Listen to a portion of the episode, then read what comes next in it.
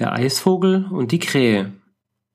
Ein Zugvogel ist er, Koharu, also Eisvogel nennen wir ihn, und er ist ganz rot. Und er soll einmal sehr habsüchtig gewesen sein.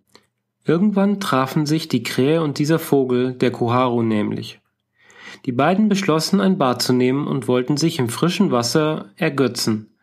Sie legten also ihre Kleider ab und spielten im klaren Nass. Als sie fertig waren, meinte der Koharu, dieser Kerl, dem man Habgier nachsagt, Liebe Krähe, du hast heute aber ein schönes Kleid. Ich will es einmal anprobieren. Und er nahm es einfach und flog davon. Und seither ist er rot.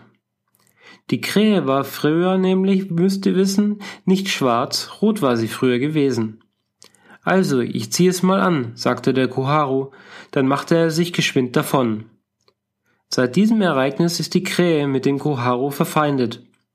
Wo sie ihn sieht, verfolgt sie ihn und hackt ihn zu Tode.